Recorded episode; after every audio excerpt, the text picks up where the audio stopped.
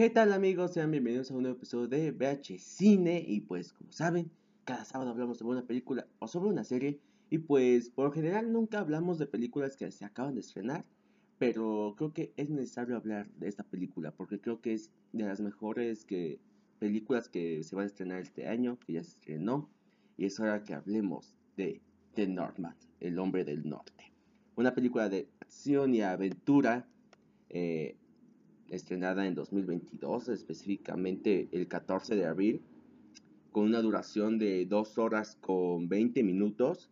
Tiene, de director a Robert Eggers, eh, fue escrito el guion por igual por el director y una persona llamada Sjorn, supongo que tiene que ver allá por Islandia o de ahí para ciertas cositas.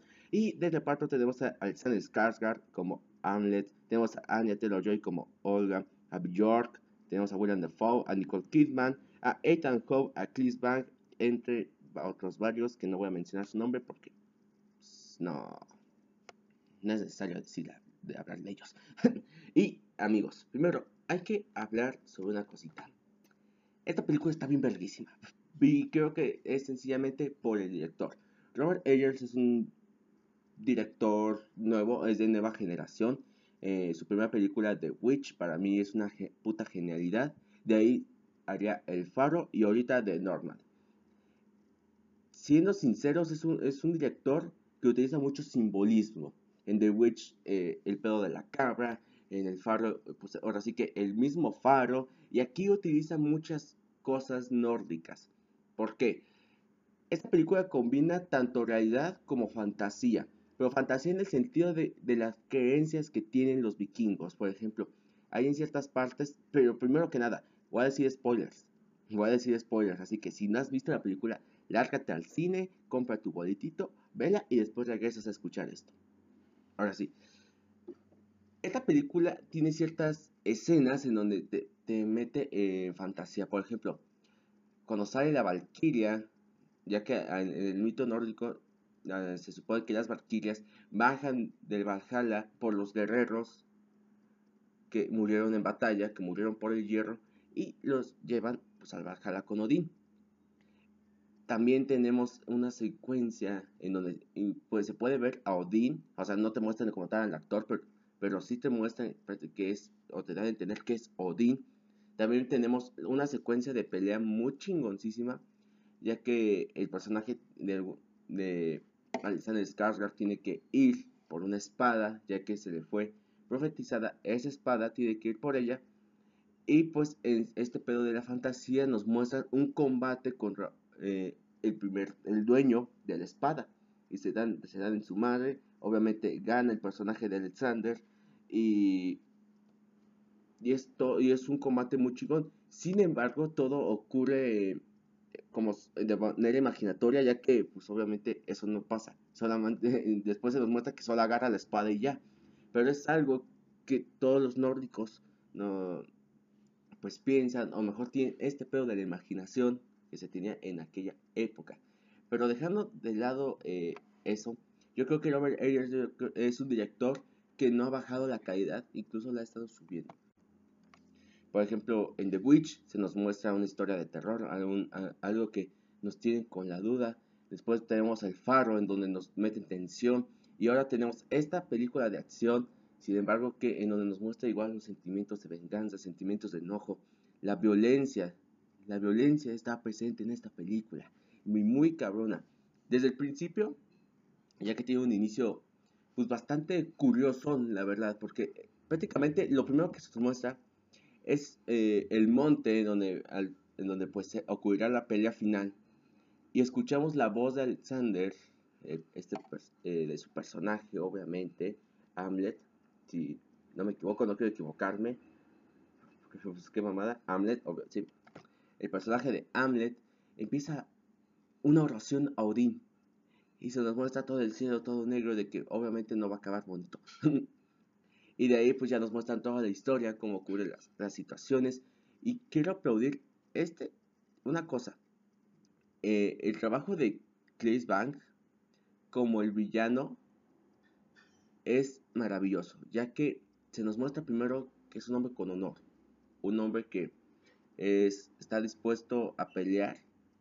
Sin embargo, a los minutos se nos muestra que es un traidor, un cobarde, ya que pues se conoce que el personaje de Ethan el, el rey Arvandil, el rey cuervo, pues era de los guerreros más cabrones, o sea, él, prácticamente era uno de, los más fuertes. Y aún así, aún así, tenía los huevos para pelear, porque la agarran entre todos y sabe que, sabe que pues en el momento en donde se decide todo esto, eh, todo esto de que ya se va a valer verga, pues le dice, toda mi venganza caerá en ti y no mames como cae, no mames como cae, ya que después vemos a Hamlet se convertirse en un puto salvaje, lo vemos convertirse en este, este guerrero que se puede decir el berserker, y, lo vemos dándose la madre con todos. Nadie, nadie, nadie, nadie le, le da en su madre. Solo le dan en su madre una, eh, ya casi terminada la película, solo para que el personaje de Anya Taylor-Joy se vaya. O sea, solo, para ayudar a alguien. Pero en general nadie le gana. Y pues obviamente en la escena donde tiene que ir a matar a su madre y, a, y, su, al hijo más chico de su madre, pues obviamente no lo quiere hacer pues porque es su mamá, pero, pues lamentablemente los termina matando. Y pues obviamente con esas heridas de guerra va a pelear, con, va a pelear contra Fang, el, villano, y pues obviamente la pelea no es justa, sin embargo termina ganando Hamlet por este sentido de venganza. De ya valió verga. Y quiero recalcar una cosa, yo creo que la fotografía es algo muy importante en, esta película, ya que hay momentos en donde está muy, muy oscuro. Muy, muy oscuro, pero con una poca luz. Hay, hay una luz, no como en The Batman, que prácticamente hay, hay muchas escenas en donde de plano está bien pinche oscuro, no, no se ve, no se ven ni madres. Aquí el mínimo te, te iluminan, pero obviamente dando un simbolismo. Por ejemplo, hay una escena en donde se nos muestra eh, eh, un ritual que antes hacían algunos guerreros para invadir. Y se, y se nos muestra cómo pues, el personaje de Hamlet está entre ese, ritual y vemos que hay oscuridad. Solo conoce la venganza. Solo existe eso. Todo lo que tienes, o sea, está el centro por la fogata iluminado, pero todo alrededor está lleno de oscuridad. Un alma eh, que se vuelve cada vez más negra y cada vez se apaga. Sin embargo, todo cambia cuando llega Olga el personaje de Anna Taylor en donde pues hay una escena en donde igual cambia todo eh, eh, ese aspecto, ya que pues Olga y Hamlet se, enamoran, pues obviamente cogen, hay una escena en donde pues se muestra que están cogiendo, no, no como tal muy explícito, pero obviamente se da, la pauta, o sea, ya se, se nota, en donde están a la luz de la luna y alrededor oscuro pero están en el centro de la luz de la luna. ¿Qué quiere decir? Que Hamlet totalmente conoce otro sentimiento, el amor, se enamora. Sin embargo, tiene que cumplir con su venganza porque si no, nunca descansará en paz. Eh, si quieren ver una, cosa parecida, es Villain Saga. hay, hay, prácticamente un anime que igual se, se trata sobre esto, pero está pero lo maneja de una manera distinta ya que obviamente el personaje principal de Villain Saga pues sobrevive, sobrevive y aquí muere sí eh, Hamlet muere en el final de la película pero muere yo creo que tiene una muerte merecedora yo creo que al ya al terminar toda su venganza al saber que Olga ya está embarazada porque pues, la embaraza obviamente cogen así nomás, eh, embaraza a Olga y sabe que ellos van a estar bien, van a estar perfectamente bien y decide irse a Valhalla. Ya por fin que llegue la Valkyria y se lo lleve. Para mí, esta, eh, estas secuencias de acción en donde pelean son muy cortas. Sin embargo, te dejan ver que, como tal, esta película no se trata de, que solo putazos y ya sino se trata de mostrar sentimientos, mostrar cómo un hombre, un niño, le puedes dar algo de, sentimiento de venganza y lo puede convertir en un puto monstruo. Le puede convertir en un maldito monstruo. Y eso nos deja ver que los sentimientos del hombre siempre hará que otras personas caigan en esos. Para mí es algo muy cabrón esta película, ya que te deja ese sabor de, de verga. Hamlet merecía vivir, pero tenía que morir para que ya no hubiera más pecado de, ese, de esa manera. Es una muerte que es muy simbólica. Ya murieron, ya, ya por fin debió morir esos sentimientos. Debía ya de acabar con ello. Sin embargo, sin embargo, al tratar de acabar eso, también tenía que acabar con él. Porque si no, esos sentimientos de venganza, a pesar de que tuviera el amor ahí, obviamente la violencia iba, iba a estar más en su persona. Ahora, quiero pasar a otra parte. Nicole Kidman. No mames, no mames. Nicole Kidman hace una buena actuación. Al principio no entiendes por qué la mantienen viva. O sea, te muestran eh, poquito a poquito. O sea que al parecer es medio... Te muestran primero algo medio culerillo. Algo medio culerilla. Sin embargo, te muestra que al parecer es una buena madre. Con Hamlet. Que quiere al rey cuervo. O sea que está bien cabrón todo. Y, pero después parece que según es esclava, o sea que solo está ahí porque ama, solo ama a su hijo más chiquito. Y cuando se nos muestra la verdadera historia de que en realidad ella fue, ella fue la que le dijo a Fang que matara al Rey Cuervo, es una puta maravilla. Una actuación muy buena que obviamente creo que va a ser nominada al Oscar. Yo creo que esta película va a estar nominada, a, huevo debe estar nominada, creo que va a ser de las películas que mejor estrenadas en este año, estoy muy seguro de eso. Y, y, y es hermosa, es hermosa como vemos a Nicole Kidman siendo el puto monstruo.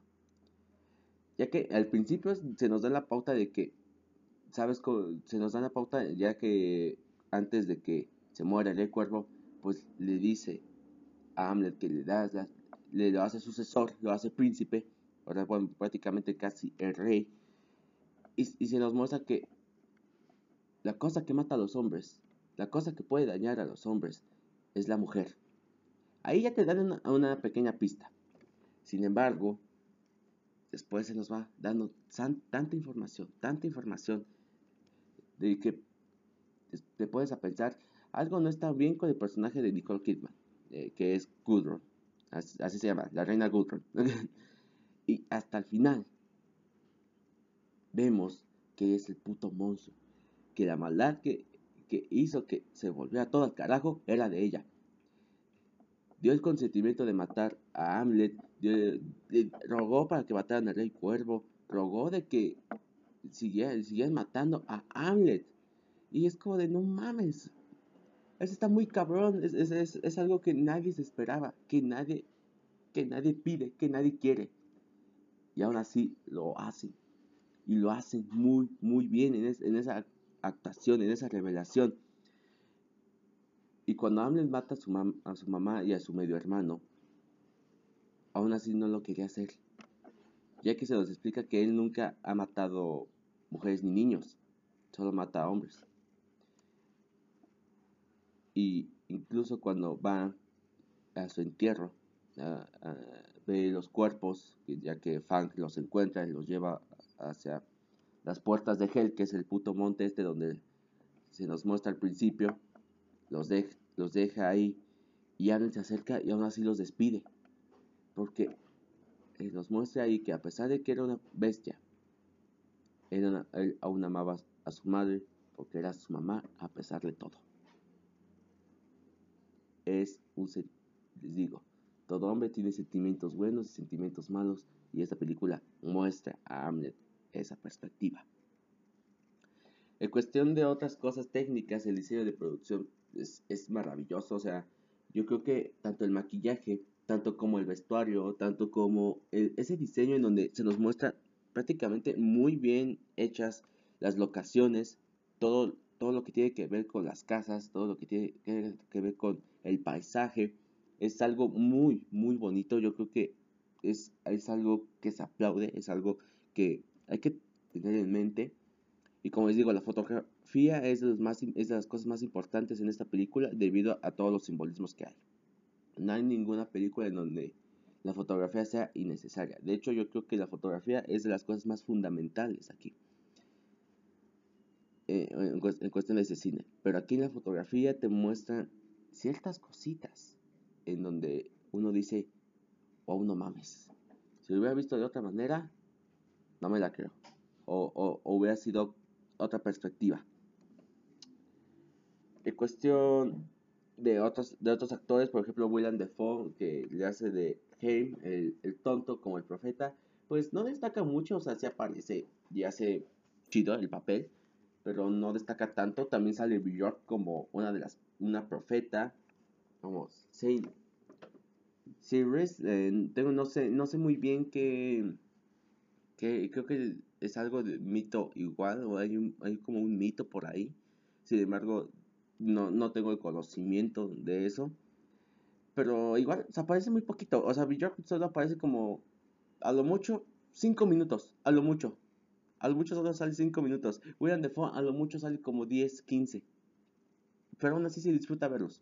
Eh, en serio, se disfruta verlos. Pero para mí uno de los personajes más cabrones es el de Ethan Hawke.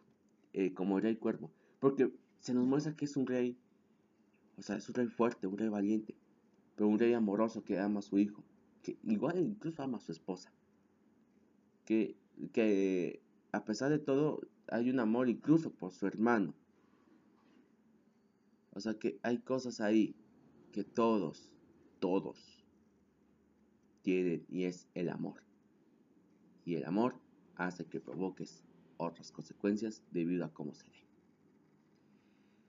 Eh, también eh, el cuervo se nos, dan, se nos da información de que al parecer eh, el personaje de Nicole Kidman pues obviamente lo odia porque al parecer lo arrebató la, arrebató de su lugar y fue, y fue pues concedida más que de a huevo debido a eso a la información que nos da sin embargo a pesar de eso a pesar de eso tú te pones más del lado de, de el cuervo porque lo ves noble, o sea, lo ves, ves que a pesar de que le haya arrebatado, de que haya hecho esto, lo haya hecho, hay nobleza en su ser. Y en cambio, en la reina Gudrun hay, hay otro aspecto, hay maldad. Sí, de sentimiento de eso. Aunque uno quisiera reconocer que hizo mal el, el cuerpo, muchos se ponen los pantalones de ella y dice, en realidad estuvo cabroncísimo. Estuvo, estuvo, estuvo raro todo esto. Y no voy a, no voy a apoyar a ninguno ni al otro, o sea, qué mamada, pero a como se dan las situaciones, es una historia compleja. Tanta información que te dan, tantas cosas que te dan, que no sabes ni qué creer. Ya que incluso hay, eh, se nos da como que cierta cosita en que posiblemente hasta la reina Gudrun esté mintiendo o solo esté tratando de hacer enojar a, Hamlet para terminarlo matando. Hay muchas cosas ahí que, que, que están en esa, en solo en una escena, en solo en una escena de que está pasando. Entonces es maravilloso. Otra cosa de qué hablar, la música. En serio, la música es muy, muy buena. Es de las cosas más hermosas que he escuchado y quiero dar un, punto, a, un aplauso a que usen el idioma, mm, así que el idioma nórdico, puede llamarse, el idioma de Islandia, el idioma que se utilizaba en aquella época de, esos, de, pues, de estos nórdicos, porque es un punto que le da extra, porque en cuestión de oraciones, de todo, de todo, de lo que nos muestra de la oración, de los rituales, de de los gritos de guerra es un detalle que a lo mejor unos dirán, que por, qué lo hablas? Es un detalle que se aplaude, porque es algo que te hace sentirlo. Y en serio, si esta película no te emociona, si no quieres sentirte vikingo, no, no, no entiendo por qué no. Porque en serio, al ver esta película, te vas a sentir incluso sentimientos encontrados. Así que en serio se les recomiendo, es una, es una puta genialidad esta película. Lo mejor que ha pasado de 2022 eh, junto con The Batman. Así que solo espero a ver qué más películas van a estrenar este año. Qué más películas buenas eh, para premios se irán. Y estoy seguro que The Northman será aplaudida y será mandada a los Oscars. Porque, y si no lo hacen, qué putos idiotas, la verdad. Debo de ser sinceros. Eh, amigos, creo que es buen momento para terminar este episodio. Muchísimas gracias por haber escuchado eh, este episodio de VH Cine. Espero que les haya gustado. Si estás en tu plataforma favorita, Spotify, Amazon Music, Deezer, donde se te dé la chingada gana, pues pícale en seguir para que no te pierdas ningún episodio. Ahí pícale y ahí nos vemos en, eh, para que no te los pierdas, pues. Me pueden seguir a mí como javi.romero. Eh, también los invito a que vayan a Aviéntame la Chancla. Ayer se estrenó un episodio con Daniel Brito en donde hablamos sobre estudiar medicina. Así que en realidad sí se puso muy, muy, muy bueno. Y los invito a que la pasen muy bien este fin de semana, amigos. También pueden pasarse por mi Instagram, javi.romero, creo que ya lo dije, no tengo ni idea, así que pues vayan. Y así que, buenos días, buenas tardes, buenas noches. Y nos vemos la siguiente semana con una serie. Hablaremos de una serie más en Vechicible. Nos vemos.